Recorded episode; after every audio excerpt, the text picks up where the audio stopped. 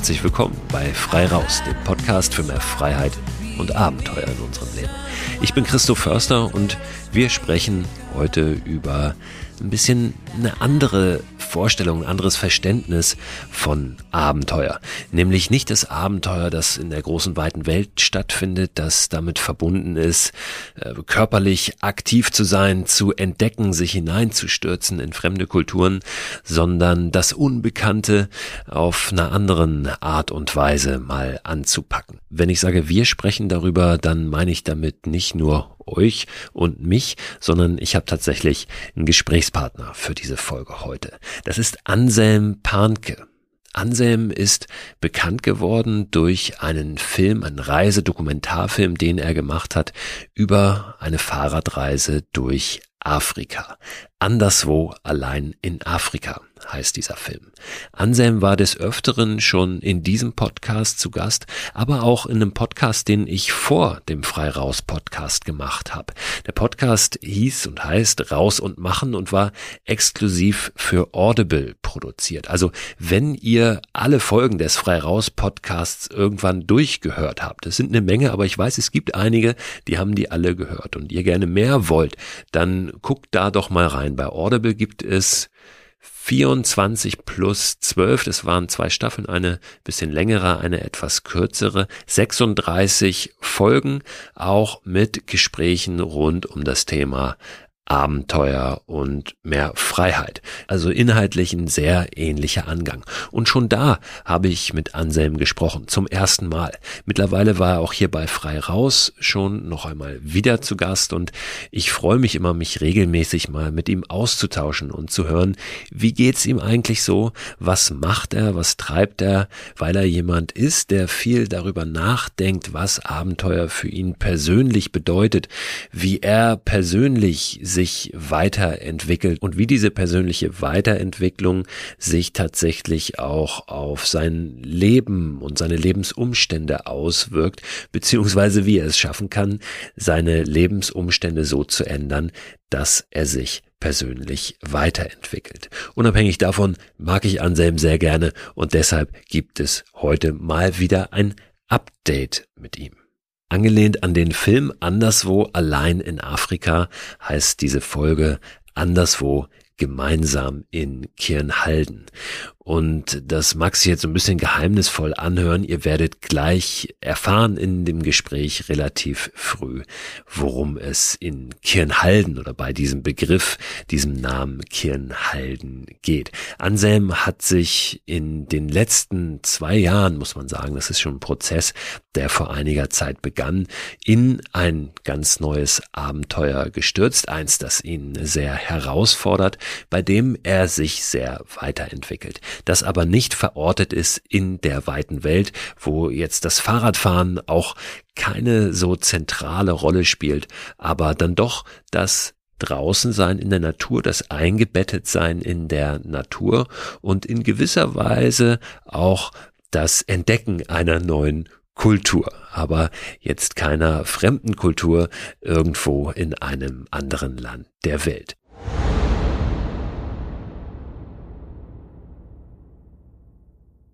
Werbepartner dieser Podcast-Folge ist wieder AG1. Die von WissenschaftlerInnen zusammengestellte Mischung hochwertiger Inhaltsstoffe in Pulverform. Vitamine sind da drin, Mineralstoffe, Bakterienkulturen, Antioxidantien, ein Pilzkomplex und insgesamt mehr als 70 Zutaten aus natürlichen Lebensmitteln. AG1 ist ein grünes Pulver, das ich seit einigen Wochen, Monaten ehrlich gesagt schon, jeden Morgen mir anmische, einfach in ein bisschen Wasser, 300 Milliliter und dann trinke. Gibt mir ein gutes Gefühl, gibt mir Energie und lässt mich gut in den Tag gehen. Und wenn ich es morgens mal vergesse, dann nehme ich es abends und gehe gut ins Bett. Es ist natürlich nicht so, dass AG1 eine gesunde, ausgewogene Ernährung ersetzt, aber es fühlt sich für mich nach einer richtig guten Ergänzung an und es ist dann doch so, dass es mir ein gutes Gefühl gibt, wenn ich es mal nicht schaffe, mich so optimal zu ernähren oder zum Beispiel unterwegs bin. Ich war eingangs, und das sage ich ganz ehrlich, sehr skeptisch, was AG1 betrifft und habe mich aber darauf eingelassen, das einfach mal auszuprobieren.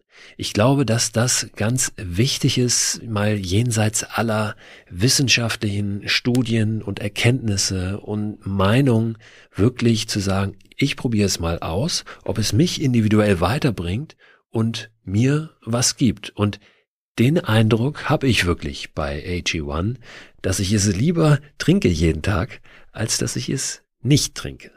Wenn ihr das auch ausprobieren möchtet, dann findet ihr alle Infos unter drinkag1.com slash frei raus. Und dort bekommt ihr bei eurer Erstbestellung auch einen gratis Jahresvorrat an Vitamin D3 und K2 sowie fünf Travel Packs gratis dazu.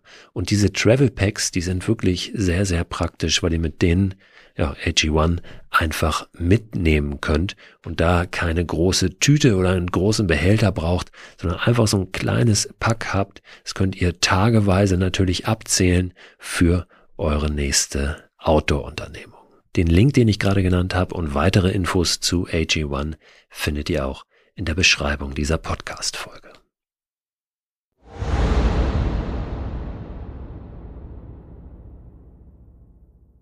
Jetzt wollen wir Anselm begrüßen.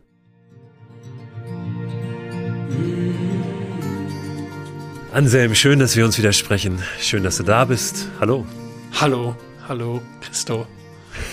es ist eine Weile her ja. wieder, dass wir gesprochen haben. Und bei dir ist viel passiert, bei mir auch. Aber wir wollen hauptsächlich über dich sprechen und das, was du so tust gerade.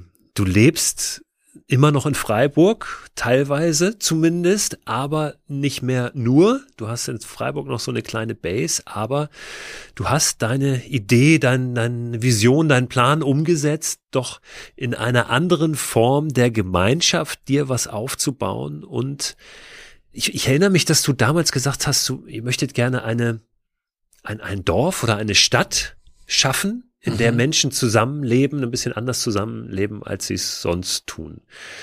Ist das richtig? Habe ich das richtig in Erinnerung? Äh, so ganz grob skizziert, diese Vision? Ja, die Vision eines Wohn- und Kulturprojekts, ne? Hast du gerade angesprochen. Genau.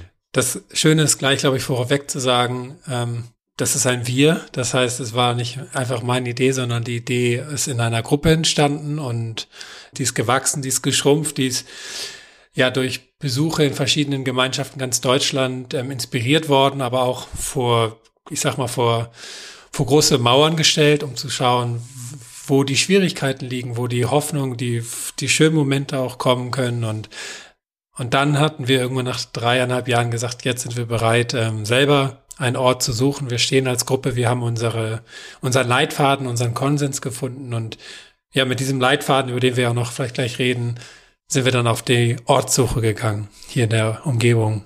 Was sind das für Menschen, mit denen du diese Idee verwirklichst? Woher kanntest du die und, und, und wie unterschiedlich sind die? Wie ähnlich sind die? Ähm, kannst du das sagen? Ja, wir wünschen uns Diversität, das ist schon mal gleich vorweg gesagt, und merken immer wieder, dass es auch eine der größten Hürden ist. Ähm, momentan sind wir, das kann man auch ganz klar so sagen, eher alle um die 35, wir sind alle aus Deutschland kommt und die meisten hier aus der Region, aus dem Schwarzwald. Und kennengelernt haben wir uns als Gruppe besonders über die Freiburger Base. Ähm, das sind Reisende unter anderem gewesen, aber auch Leute aus einer Schulklasse, die teilweise in einer Straße gewohnt haben und die dort schon gemerkt haben, dass das gemeinschaftliche Leben einfach seine Vorteile hat, dass man sich die Dinge teilt, dass man miteinander ähm, Ressourcen nicht nur materiell, sondern auch von der Kraft ähm, teilt. Zum Beispiel als damals auch schon zusammen Mittagessen, damit sich die Familie nicht alle immer vor den Herd setzen müssen am Mittag nach der Schule. Und zwei Leute von denen, die man wahrscheinlich kennt, sind die ist die Gwen und der Patrick von dem Weitfilm, der ja auch mal in Deutschland in Kinos lief.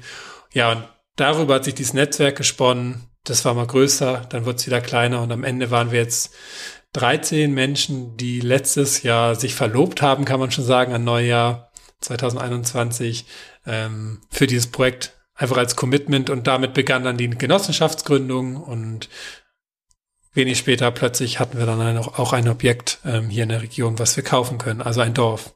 Wollen wir gleich auf jeden Fall drüber reden. Äh, ist total spannend. Ich will noch mal ähm, einen Schritt zurückgehen, weil du kamst ja damals aus ähm, aus so einer Situation oder aus einem Gefühl, und ich erinnere mich auch daran noch, dass du das gesagt hast, dass du in diesem Gemeinschaftsleben, in dem sozialen Miteinander für dich auch eigentlich so das nächste große Abenteuer siehst. Ja, also eine große Herausforderung. Du bist mit deinem Fahrrad um die Welt gefahren, bist ja auch dafür bekannt, vielen Menschen dafür bekannt. Mhm.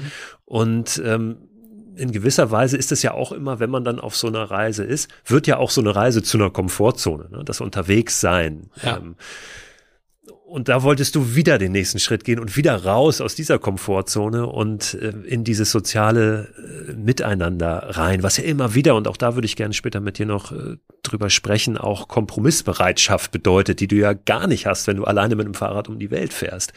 Wie äh, einfach ist dir das gefallen, diesen Schritt tatsächlich zu tun? Und wie groß war diese Herausforderung dann tatsächlich? Mhm. Und ist sie ja auch heute noch wahrscheinlich. Mhm. Ja, was ist da mein Warum dahinter? Ich habe gemerkt, lange habe ich nach meinem Warum in der Zukunft gesucht und so werden ja auch viele Gedanken oft gesponnen, wohin willst du denn? Und ich habe mein Warum eigentlich in der Vergangenheit gefunden und gemerkt, dort, wo ich mit Menschen zusammen war, wo Menschen mich kannten und vor allem dieses Gefühl, die kennen mich mit all meinen Facetten, mit meinen Tragödien, mit meinem Schmerz, mit meiner Freude und sie bleiben.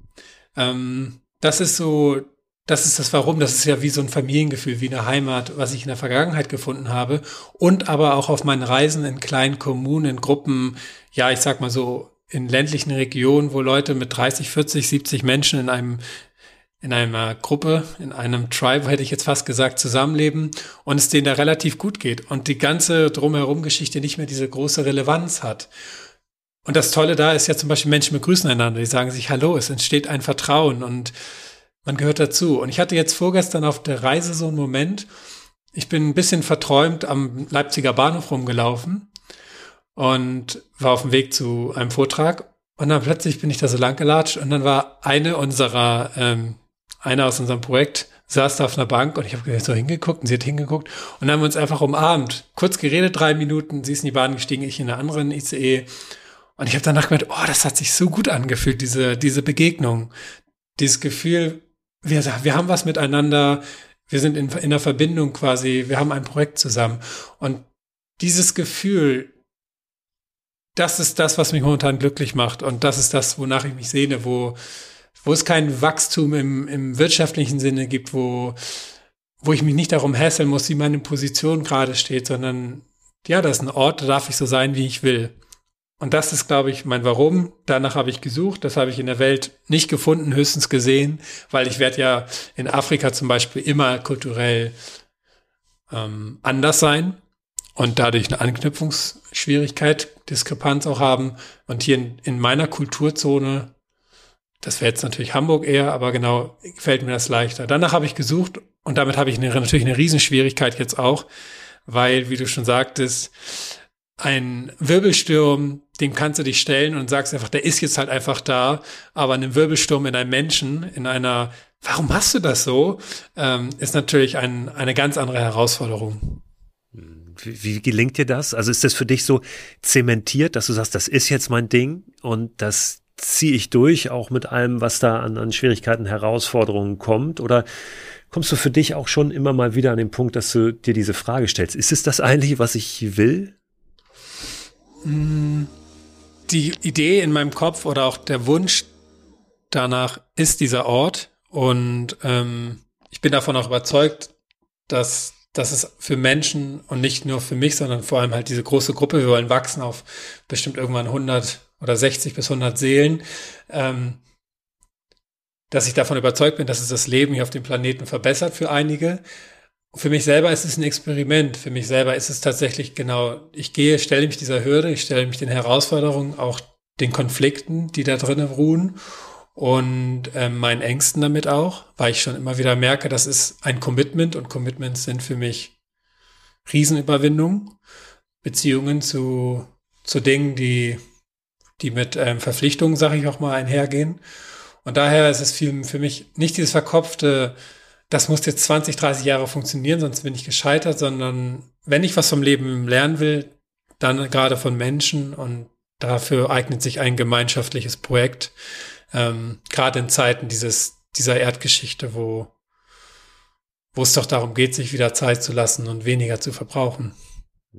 Das, das ist ja ein sehr schmaler Grad, glaube ich, zwischen einer Bereitschaft auch zum Kompromiss, die es braucht in einem sozialen Gefüge, im Zusammenleben und ja, dann aber äh, vielleicht doch dieses zu viel Kompromisse machen und die eigenen Wünsche, die eigenen Träume aus den Augen zu verlieren. Also gar nicht jetzt konkret auf, auf dich so bezogen, sondern wenn wir auf Menschen gucken, die in, in welchen sozialen Gefügen auch immer leben, es sind ja nicht immer nur die sozialen Gefüge, sondern dann kommt noch der Beruf dazu, mhm. ähm, die Erwartungen und so weiter. Und irgendwann sind da so viel Kompromisse, dass man völlig sich selbst verliert in diesen Kompromissen. Dennoch sind Kompromisse ja nötig um zum Beispiel in einer Familie zu leben, weil sonst wäre man total egoistisch unterwegs.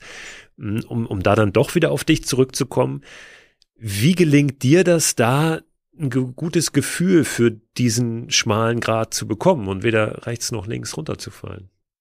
Also ich habe erlebt, dass eine große Kunst in einer Gemeinschaft, die ständig was zu tun hat und wo die To-Do-Listen ja doppelt so oder zehnmal so lang sind wie die eigenen, die, der Mut ist zu sagen, ich nehme mir heute meinen Tag und ich gehe erst gar nicht in die Rechtfertigung, sondern ich bin nicht da. Also das Dasein ist leicht und willkommen oder das ist natürlich in jeder Art von Gemeinschaft gern gesehen und auch im Büro oder so. Und hier ist es so, wenn ich merke, ich brauche gerade Zeit für mich oder dieses To-Do kann ich nicht auch übernehmen oder möchte ich gerade nicht übernehmen, ich sehe da nicht meine Kompetenzen.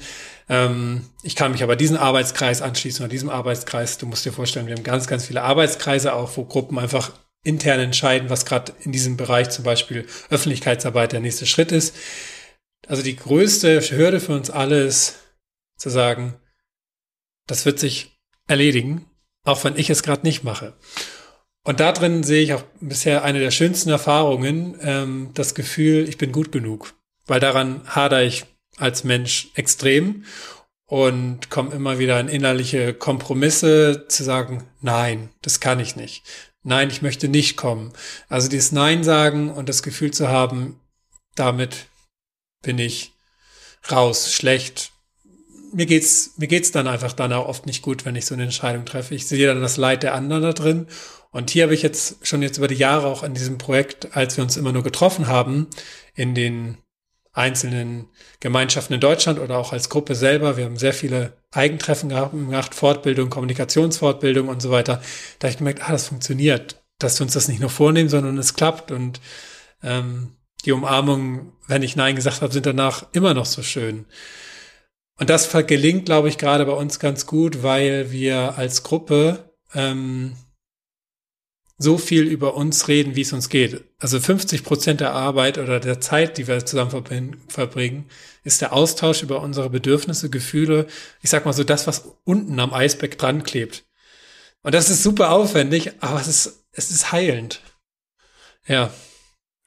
Gib uns doch, äh, damit wir ein bisschen eine konkretere Vorstellung haben davon, wie es überhaupt aussieht da, ja, und, und wie euer, euer Alltag auch aussieht. Mhm. Ähm, einmal einen Einblick, Vielleicht fangen wir an.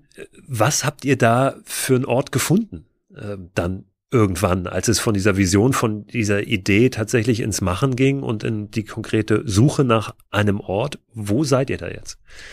Ja, vielleicht noch einen Schritt zurück. Wonach haben wir gesucht? Ähm, Orte, alte Höfe, Bauernhöfe, vielleicht verlassene Jugendherbergen oder ähm, Seminarbetriebe gibt es in Deutschland recht viel. Hier im Breisgau und in Freiburg an Dreiländerdreieck eher wenig. Ähm, ist eine teure Region, viel, viel Waldbewuchs auch und daher war die Suche im Umkreis von Freiburg, weil die Infrastruktur Stadt ist nach wie vor wichtig.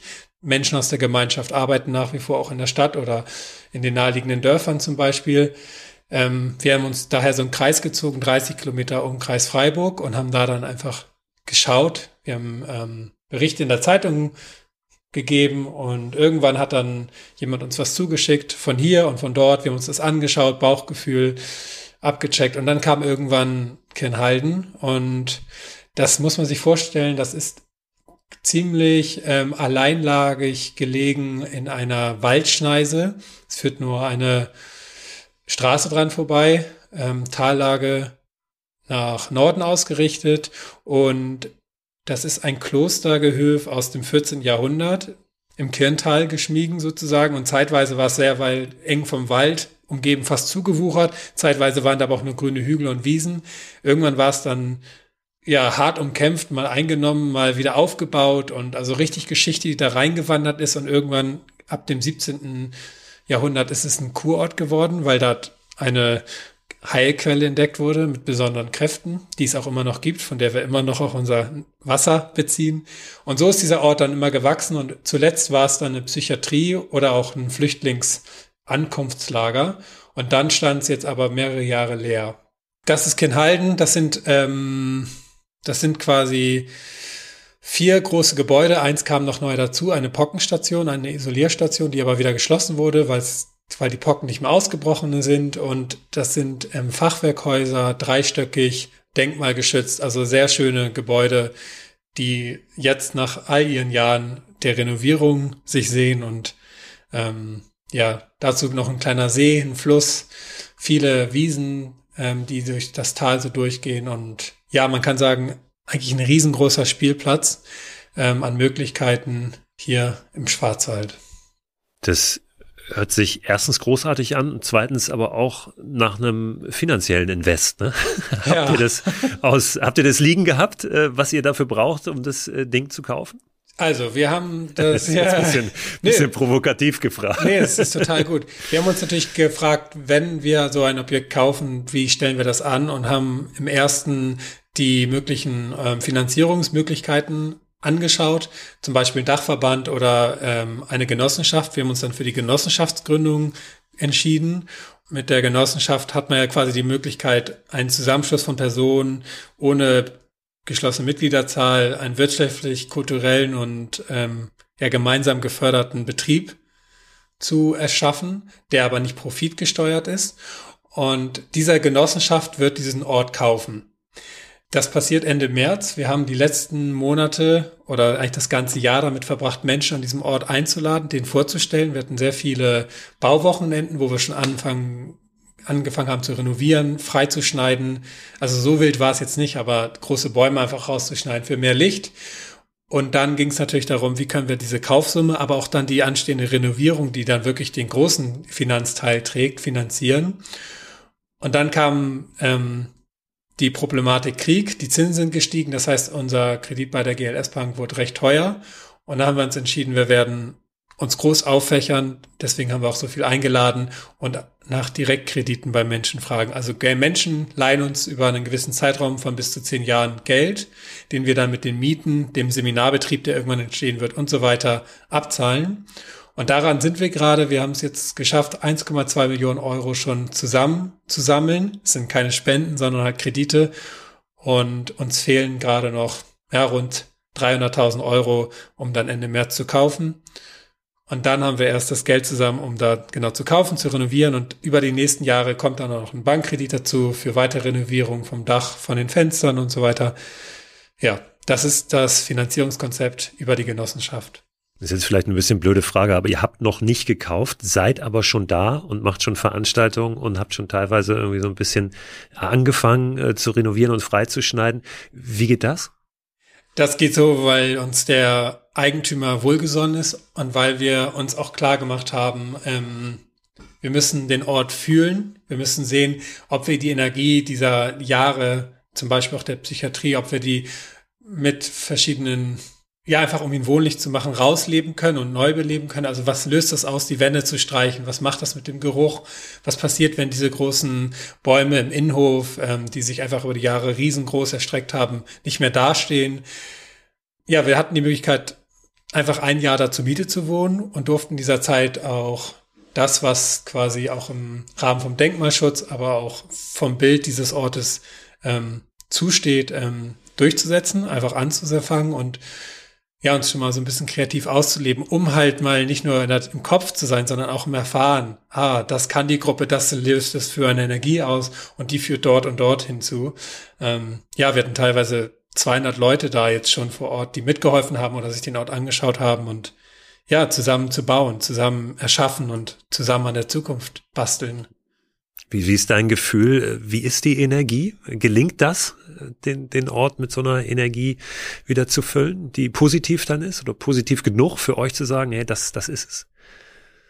Ja, ich habe momentan tatsächlich sehr stark den Eindruck, dass die Gruppe, dass wir ähm, die die Kraft behalten haben durch diese schweren zwei Jahre auch von Corona, wo wir uns ja teilweise auch oft nicht sehen konnten. Und dann spüre ich, dass dieses Vertrauen, was die Jahre davor ähm, aufgebaut wurde, ähm, dass das quasi unser, unser, unser Kernstück ist. Und ein Teil davon ist tatsächlich der Humor. Ich spüre das immer wieder, wenn wir ja fast wie vor, vor einer unschaffbaren Aufgabe stehen, dass der Humor das löst und darüber dann doch die Menschen sich dran machen, das, das auszut auszutüfteln, erstmal zu verstehen und dann eine Lösung zu finden. Also welche Steine wir aus dem Weg geräumt haben schon. Und, und, und, und unglaublich. Also wirklich, und das löst ja wieder dann eine Euphorie raus dass etwas geschaffen wurde, erschaffen wurde oder geschafft wurde, was wir nicht für möglich gehalten hatten. Und das schafft dann Selbstvertrauen. Anders zum Beispiel als in einer WG. Wir haben alle WG-Erfahrung. Da wohnt, ziehst du ja quasi ein, hast sofort ein Zimmer, stehst dann erst vielleicht vor der Idee, ja, was machen wir denn hier als WG jetzt? Was sind unsere Ansätze? Was ist unsere Haltung? Oder auch andere Gemeinschaften, die kaufen einfach einen Hof und fragen rum, wer will noch dazu? Und dann stehen sie plötzlich in dem Hof, haben, müssen abbezahlen und ja, geraten dann aneinander. Ich glaube, das aneinander geraten haben wir schon gemacht und das wird auch wiederkommen, aber wir haben so einen, genau diesen Kern des Vertrauens, eine Lösung zu finden. Die größten Steine, welche waren das in den vergangenen, weiß ich nicht, Jahren? Du sagst seit 2019 ungefähr, glaube ich, ne? Habt ihr, oder 18 sogar schon, habt ihr diese Idee gehabt?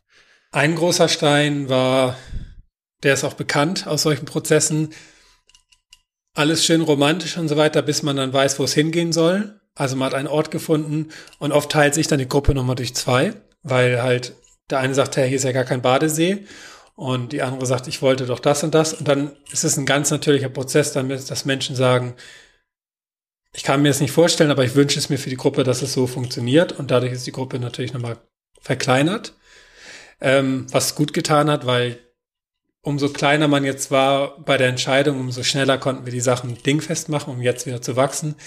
Ein anderer großer Punkt war die Finanzierung. Wir hatten quasi diesen sehr, sehr günstigen Kredit letztes Jahr und ähm, als dann im Januar, Februar die Zinsen ja von 0,8 auf 4 Prozent fast gestiegen sind, dann war für uns eigentlich klar, okay, unser ganzes Finanzierungskonzept für günstigen Wohnraum von ungefähr 7, 8 Euro pro Quadratmeter den man sich dann anmieten kann als Familie oder als Einzelperson, ähm, steht so nicht. Wenn wir jetzt diesen Kredit annehmen, dann steigert das plötzlich auch den Mietpreis und da mussten wir ganz schön rudern. Ähm, Brandschutz ist ein Riesenthema. Ähm, das ist so ein Endgegner immer wieder an solchen Objekten, wo Seminarbetrieb, Wohnraum und Küche ja alles in einem quasi steckt. Ich sag mal, vom Denkmalschutz ist es, äh, vom Brandschutz ist mit Denkmalschutz fast die größte Hürde, die man im deutschen Wohnraum so bauen kann. Den haben wir also immer noch vor uns und ähm, ja, dann wahrscheinlich der Ort selber auch noch mal an einer Straße und die Sonne versteckt sich auf beiden Seiten morgens und abends äh, hinter einem Hügel. Also ein Ort ohne Sonne- und Unteraufgang. Sonnenaufgang, Sonnenuntergang.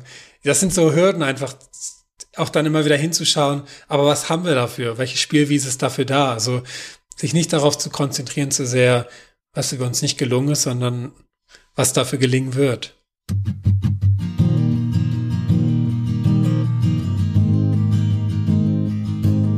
Du hast vorhin von, von einem Leitfaden gesprochen, den ihr habt für euch. Magst du da mal ähm, Überblick geben? Also der ja. ist wahrscheinlich umfangreich. Du hast schon angesprochen, ähm, es geht viel ums Austauschen, auch miteinander reden und so weiter. Also was ist euch besonders wichtig äh, in, in dieser Gemeinschaft? Ja, uns ist wichtig, dass wir divers werden, dass wir einen Wohnraum schaffen, der für möglichst diverse Menschen auch im, im Mehrgenerationsgedanken ähm, attraktiv ist. Uns ist wichtig, dass wir in der Region angebunden sind, weil momentan ist der Ort so, dass man denken könnte, da schafft, da erschafft sich ein Hippiedorf ihre nächste, ihren nächsten Rückzugsort und der an, in Anbetracht der Gemeinden drumherum haben wir schon sehr viel Kontakt geknüpft. Also wir wollen ein attraktives Ausflugsziel für die Region sein mit einem geschlossenen Seminarbetrieb, mit einem Café, mit einem Abenteuerspielplatz. Ähm, groß angelegten Freiraumflächen halt, Kulturcafé, also dass da auch einfach abends was passiert. Ähm, es gibt dann Ateliers, es gibt äh, ja die Möglichkeit einfach zu bauen, zu kreieren. Ähm, vielleicht von, von, vom Ansatz her der Genossenschaft, der überträgt sich auch auf unser, auf unser internes ähm, Leben, die Hierarchiefreiheit, dass Menschen ja gehört, gesehen, gefühlt werden, dass Entscheidungen gemeinsam ausarbeitet, im Konsens auch beschlossen werden, ist ein ganz, ganz wichtiger Punkt für uns. Du kannst dir vorstellen, dass wir jegliche Abneigung von verschiedensten Formen nicht begrüßen wollen und ähm, da einfach versuchen, offenen Raum zu schaffen. Konsens heißt, wenn ich einhaken darf, dass wirklich jeder und jede sagt, so machen wir das, und, und, nicht überstimmt werden kann? Oder was bedeutet das konkret? Ja, genau, richtig. Beziehungsweise unsere Abstimmungsform, ich finde das ein super schönes Beispiel. Wir fragen nicht danach, ob alle damit einverstanden sind, sondern wir fragen nach den Widerständen.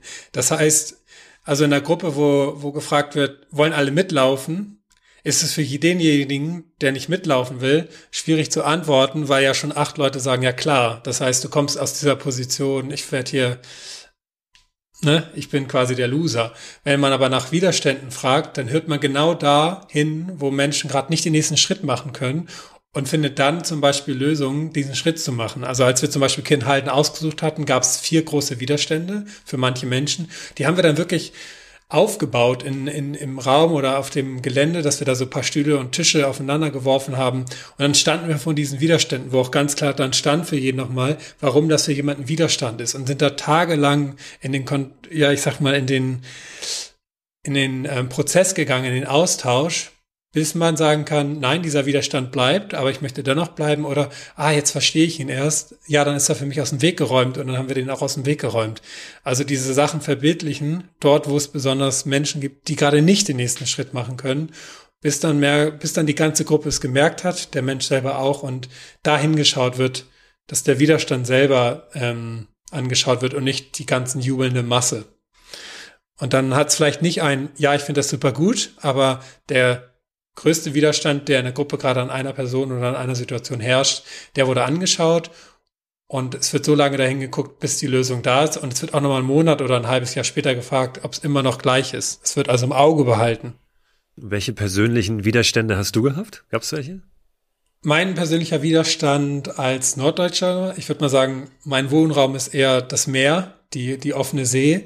Ähm, mein großer Widerstand ist die Tallage. Das heißt, ich aus welchem Fenster auch, Fenster auch immer ich schaue, ich sehe Wald. Außer wenn man nach Norden rausguckt, sieht man ins Tal. Und das erlebe ich für mich immer noch als ein, ja, eine ungewöhnliche ähm, Enge.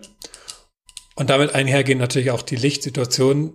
Allerdings muss man sagen, hier unten in Freiburg ist immer noch mehr Licht als da, wo ich herkomme. Also die Sonne scheint relativ sehr viel in Kirnhalden. Ähm, genau. Für mich war die Straße am Anfang auch ein Problem, aber wir haben gemerkt, als wir den Ort belebt haben, sind die Autos fast sofort langsamer gefahren, ähm, weil das Haus kommt halt, oder diese Häuser kommen einfach mitten im Tal plötzlich daher und da kannst du auch einfach mal durchkacheln. Es gibt jetzt aber Straßenschilder, es kommt eine Bushaltestelle dazu, also auch da, dieser Widerstand hat sich aufgelöst.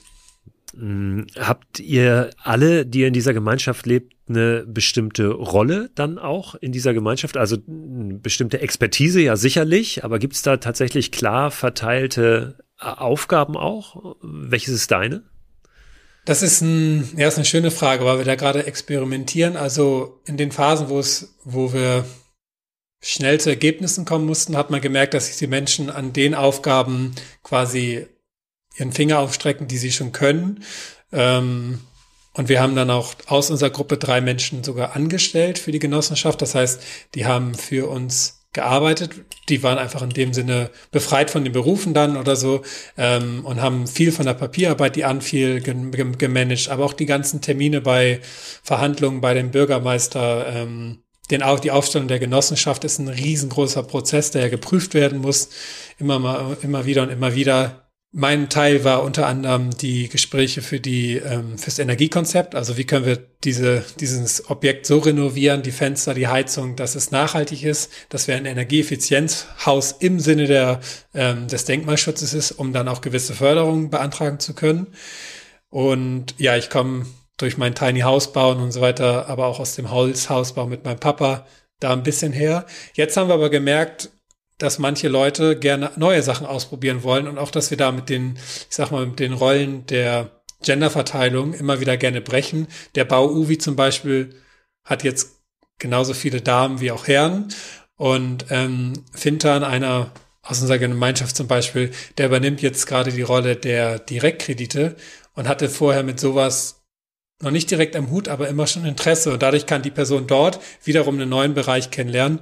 Und so versuchen wir das, ja, dass das wechselt, dass es sich nicht einspielt und ein Ritual oder einen Rhythmus entwickelt. Nicht ein Rhythmus wollte ich sagen. Also genau. Festgeschrieben ist es nicht, aber es geht schon nach, ähm, nach dem Impuls, ah ja, da habe ich gerade Lust drauf und dann aber auch immer wieder, wenn jemand sagt, ich möchte das gerade nicht mehr machen, auch sich nochmal zu fragen, was bedeutet das wirklich, wenn ich das übernehme, auch wenn ich einen Widerstand spüre. Wie, wie macht ihr das? Weil viele von euch werden ja sicherlich auch noch ähm, einen ganz normalen Job haben, das ist schon angesprochen, mhm. einige dann in Freiburg. Wie ist das dann am Ende für einige vielleicht auch dann zu viel, zu viel Aufgabe, dann sich da auch noch einzubringen? Und wie ist es bei dir? Was ist denn also was ist dein Job momentan? Hast du einen, ähm, einer, einer Tätigkeit, der du nachgehst, um deinen Lebensunterhalt zu verdienen? Und wie viel Zeit bleibt dann da noch für die Aufgaben innerhalb der Gemeinschaft? Mmh. Ja, gute Frage. Ich merke gerade, ich habe einfach noch so rum. das ist jetzt, ich weiß, ich tendiere immer dazu, drei Fragen auf einmal zu stellen, weil so viel in meinem Kopf ist, was yeah. ich so spannend finde. Ähm, ich hoffe, es gelingt dir da irgendwie einen, einen Anknüpfpunkt für eine Antwort zu finden. Nein, die Menschen, die unseren Ort besuchen, gerade, wir haben jetzt auch nächstes Wochenende wieder eine Führung und danach diesen Finanztalk, ein Infogespräch, wenn man interessiert ist dann merkt man auch, diese Frage kommt, wie, wie schafft ihr das neben euren 40-Stunden-Jobs noch daran zu sein, hier zu arbeiten? Ich glaube, wir sind eine Gruppe, die einerseits viele Selbstständige auch hat, Selbstständige, die, die punktuell arbeiten können, aber auch irgendwie in unserem Leben gemerkt haben, wenn man etwas macht, wovon man überzeugt ist und nicht mehr fühlt, dass das Arbeit ist, dann ersetzt das sehr gerne den Abend auf dem Sofa oder ähm, ich sag mal Freizeitaktivitäten in dem Sinne, dass ich ins Kino gehe, weil man jetzt halt einfach als Gruppe abends irgendwas nochmal durchballert und sagt, ey, wir streichen heute Nacht noch diesen Raum und, und reißen hier das und das noch ein. Und dann sitzen wir da um 23 Uhr zusammen, nur eine Viertelstunde, aber die fühlt sich so genial an, dass man nächstes Mal sofort Ja sagt bei solch einer Aufgabe. Also ich glaube, diese, diese, dieser Geist im höheren Sinne einer bald zutreffenden, zufriedenstellenden ähm, eines Zieles, sag ich mal so, die schafft Räume neben dem Job und dann aber auch immer wieder abzufragen, wie geht's dir, wie geht's dir gerade mit deiner Auslastung? Ist es zu viel? Ist es dir zu wenig? Ähm, man kann das auch theoretisch bei uns in der Tabelle eintragen. So funktioniert. Und ja, zum Beispiel eine Lehrerin in unserem Projekt, die Mimi, die sagt dann halt, ja, ich kann am Wochenende realistisch arbeiten und vielleicht ab und zu ab 17 Uhr noch hier dabei sein. Und dann ist sie da, wenn sie da ist und sie ist halt nicht da, wenn sie nicht da ist. Und ähm, bis jetzt funktioniert das gut. Aber ich könnte mir auch vorstellen, dass es da, wenn wenn es irgendwann ins Schwanken kommt, dann ist das ein riesengroßer, riesengroßer potenzieller ähm, Krisenpunkt. Ich mache mehr als du, weil der Mensch von Natur aus kein Fairnessgefühl hat, ähm, ist immer ein Auge oder mehrere Augen, die da drauf schauen müssen, wo, wo es knallen kann.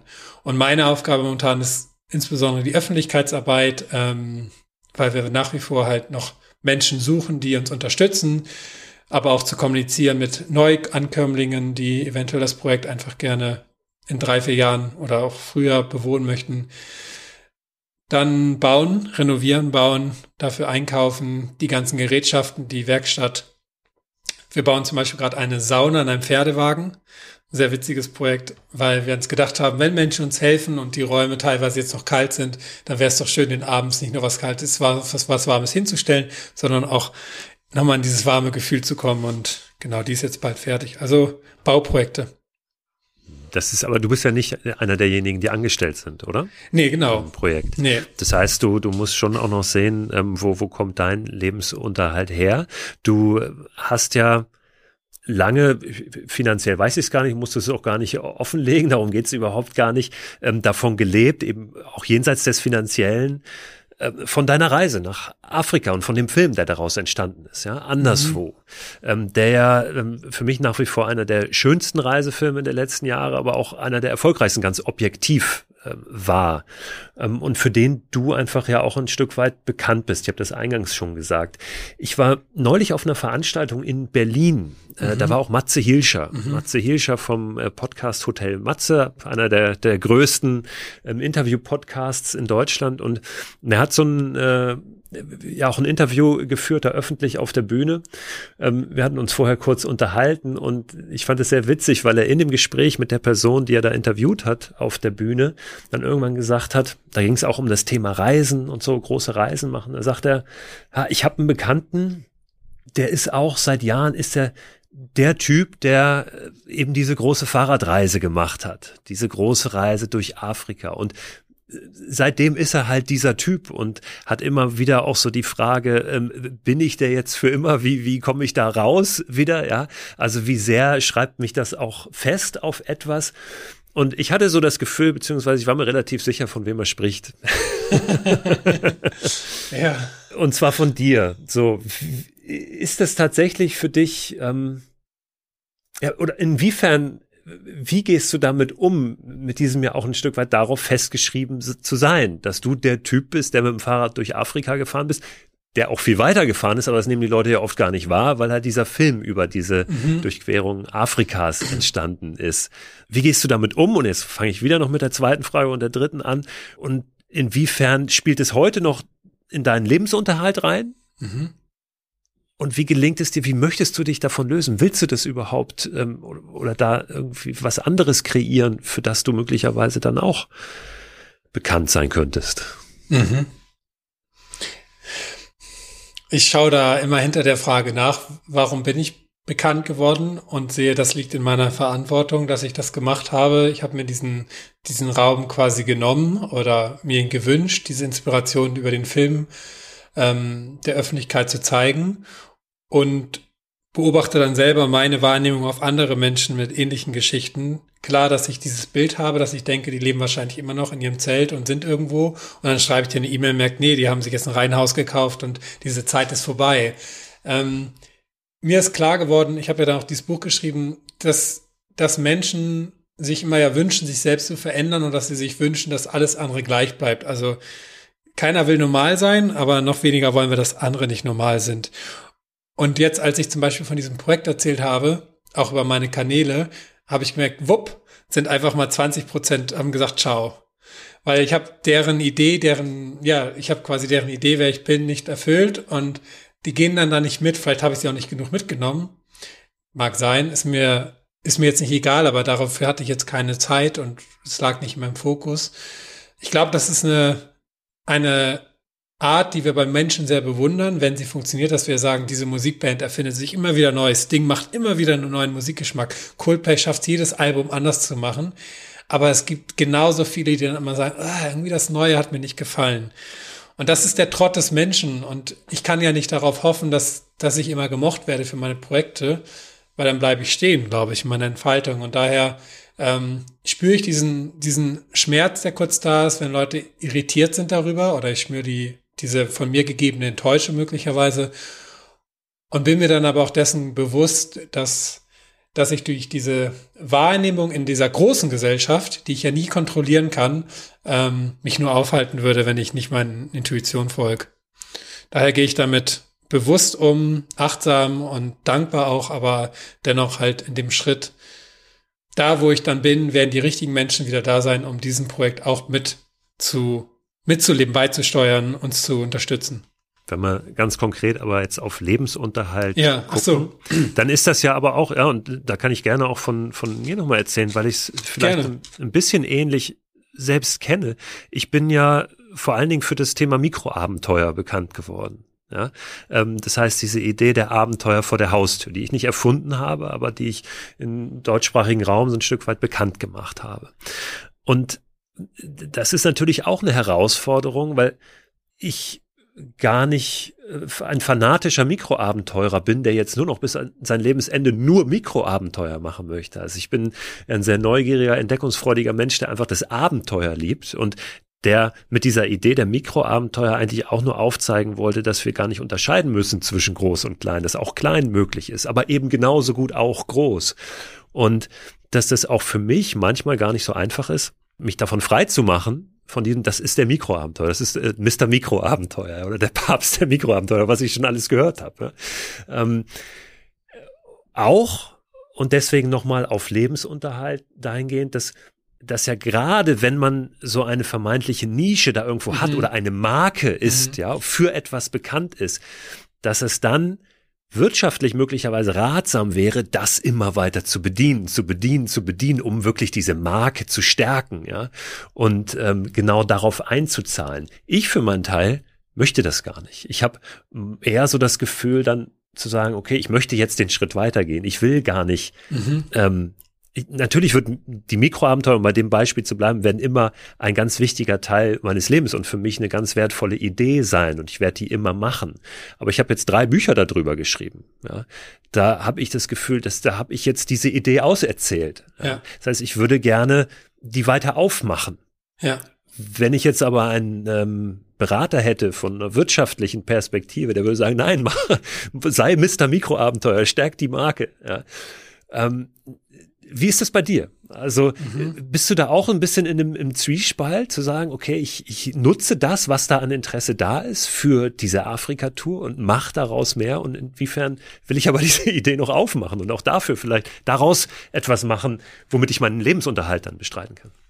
Also du, du hast mich hier gerade sehr nachdenklich erwischt. Ähm, du merkst gerade meine Augen schweifen, weil Daran merke ich, wie wenig, wie wenig ich wirtschaftlich denke. Mir ist das nicht so bewusst geworden. Und jetzt, wo du es nochmal erklärt hast und ich manchmal mich erinnere, dass jemand sagt, aber können wir dann darauf bauen, dass dann noch mehr Vorträge kommen?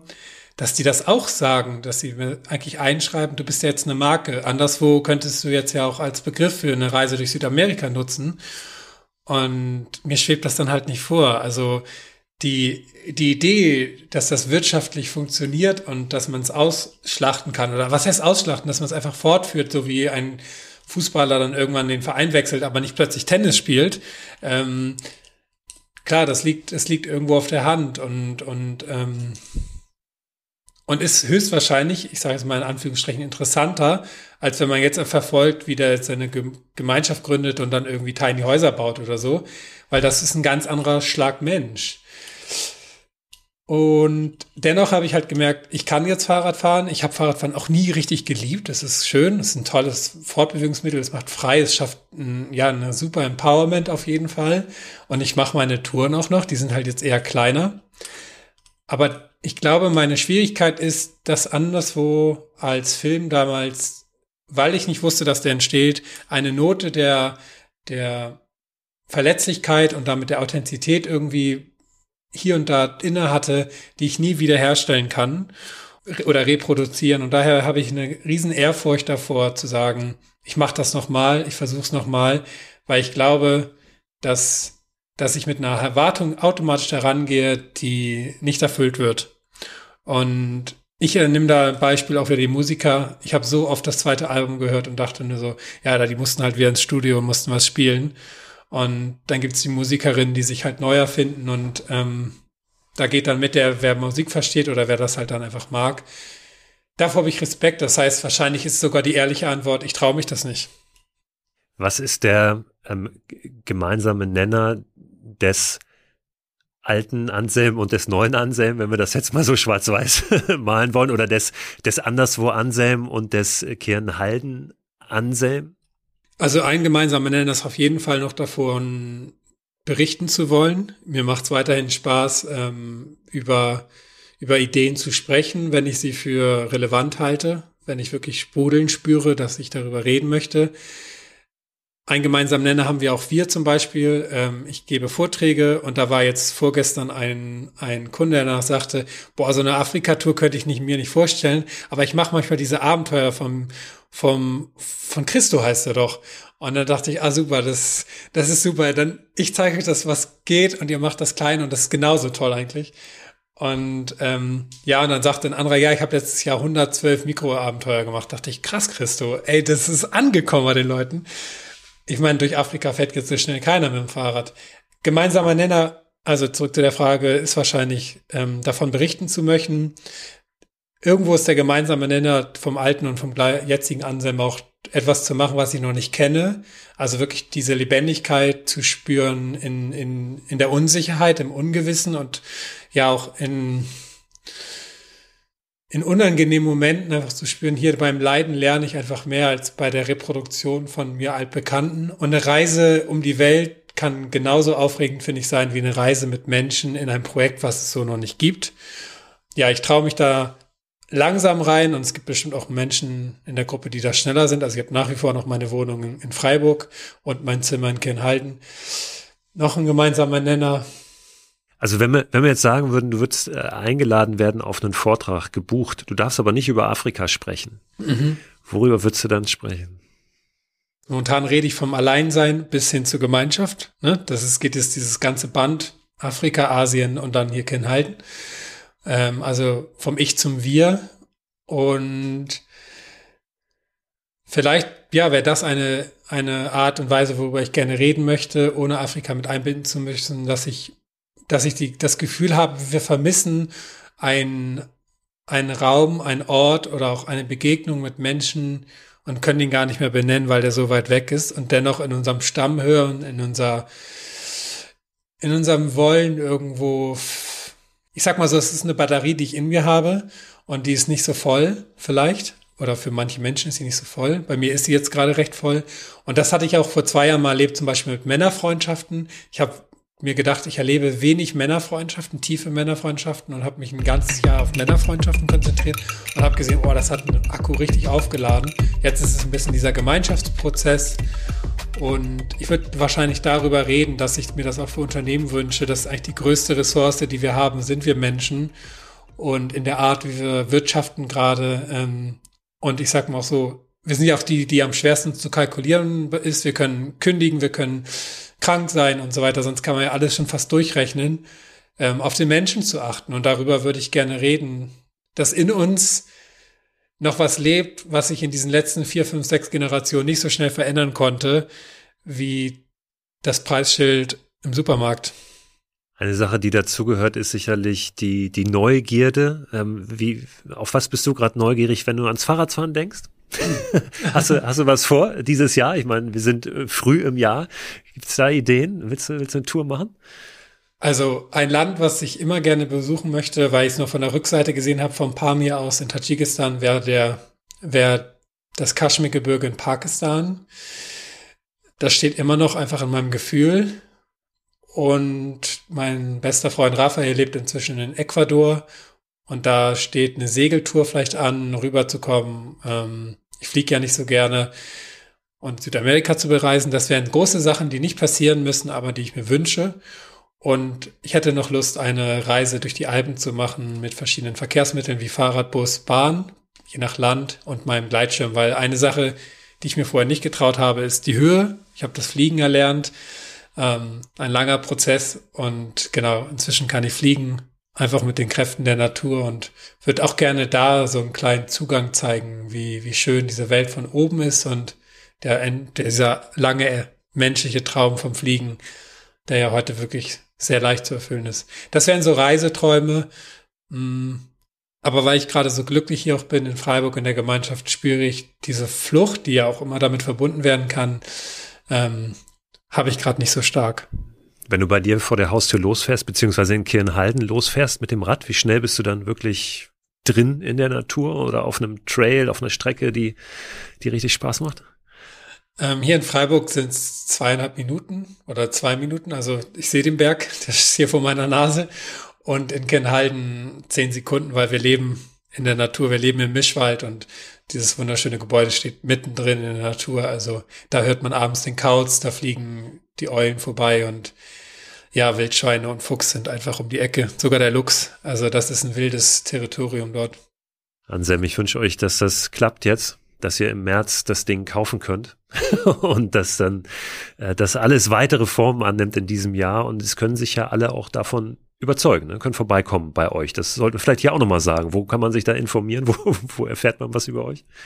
Ja, ganz genau. Es ist ein offener Ort. Ähm, wir wünschen uns da Festivals und dergleichen die nächsten Jahre zu feiern mit Menschen, die Lust haben, sich auszutauschen, zusammen zu lernen, kreativ zu sein. Und wer uns einmal anschauen möchte, ob in Video, Foto oder Textform, der darf das tun auf kirnhalden.de. Äh, die Kirnhalde, das ist quasi die Burg, die auch oben steht. Das kommt von Mühle, kirnhalden.de und sonst findet man das auch auf meiner Homepage sofort verlinkt ähm, auf der Startseite bei anselmpanke.de. Genau. Auf deinem Instagram-Account gibt es hin und wieder auch noch ein bisschen Fahrrad-Content. Ja, ja, genau. Also das lohnt sich auch, da mal drauf zu gucken. Absolut. Äh, wenn, man, wenn man sich dafür interessiert. Anselm, vielen, vielen Dank äh, für das Update. Es freut mich immer sehr, mal mit dir zu sprechen. Wir sollten das hinkriegen, das auch zwischendurch, wenn wir mal nicht aufzeichnen, noch ein bisschen äh, weiter fortzuführen. Aber ich bin mir auch sicher, dass es äh, eine nächste Podcast-Aufnahme irgendwann gibt. Und da bin ich mal gespannt, was dann alles passiert ist. Du auch. Danke. Sehr sympathisch mit dir. Dankeschön. Danke, Danke für die Zeit. Tschüss.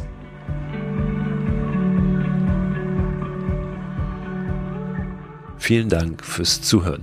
Wenn ihr mehr wissen möchtet über Kirnhalden, dieses Wohn- und Kulturprojekt, das Anselm gerade mit aufbaut und bei dem auch Gwen und Patrick dabei sind, die auch einen ganz, ganz tollen Reisedokumentarfilm gemacht haben. Einen durchaus sehr bekannten Weit die Geschichte einer Reise um die Welt. Die beiden sind auch dabei. Den kann ich auch nochmal in den Newsletter mit reinpacken. Den Link zu diesem Film, genauso wie zu Anderswo allein in Afrika. Den Newsletter, den ihr abonnieren könnt unter christoförster.com slash frei raus. Wenn ihr aber mehr wissen wollt über Kirnhalden, so habe ich den Satz eigentlich begonnen, dann guckt einfach vorbei auf kirnhalden.de. Und auch diesen Link, den packe ich natürlich in den Newsletter rein.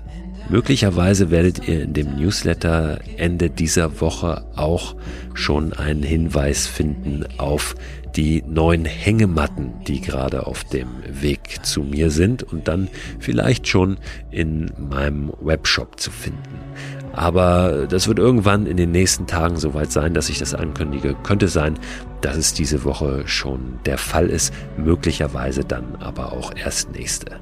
Wenn ihr den Newsletter abonniert habt, dann verpasst ihr auf jeden Fall keine wichtige Info rund um frei raus und meine Arbeit und ich würde mich freuen, wenn ihr euch da anmeldet. Könnt euch natürlich auch jederzeit wieder abmelden, wenn ihr merkt, ah, das äh, ist irgendwie doch nichts für mich.